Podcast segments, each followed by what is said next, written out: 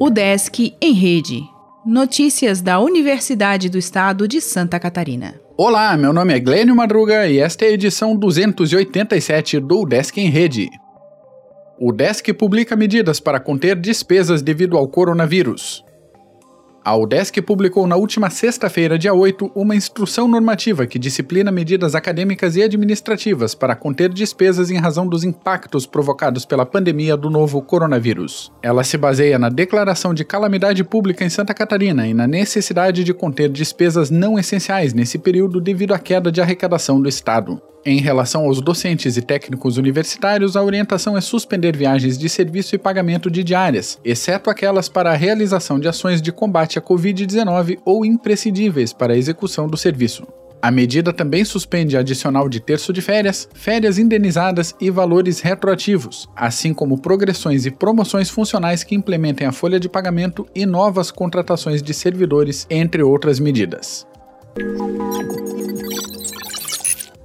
Banco Comunitário dá auxílio a famílias com apoio da ESAG. Projeto de instituto concede valor mensal aos moradores da comunidade da Serrinha, em Florianópolis.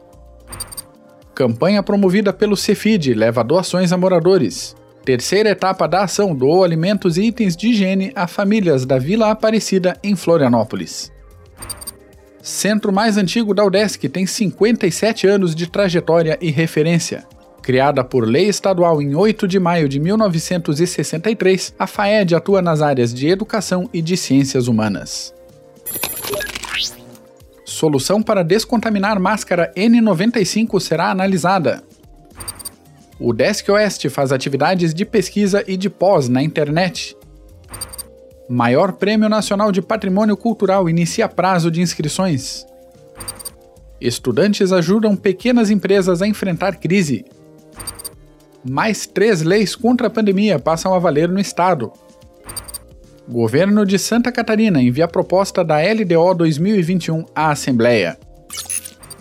O Desk em Rede é uma iniciativa da Secretaria de Comunicação da Universidade, com produção e edição de Glênio Madruga. O podcast vai ao ar de segunda a sexta-feira, às 11 horas da manhã.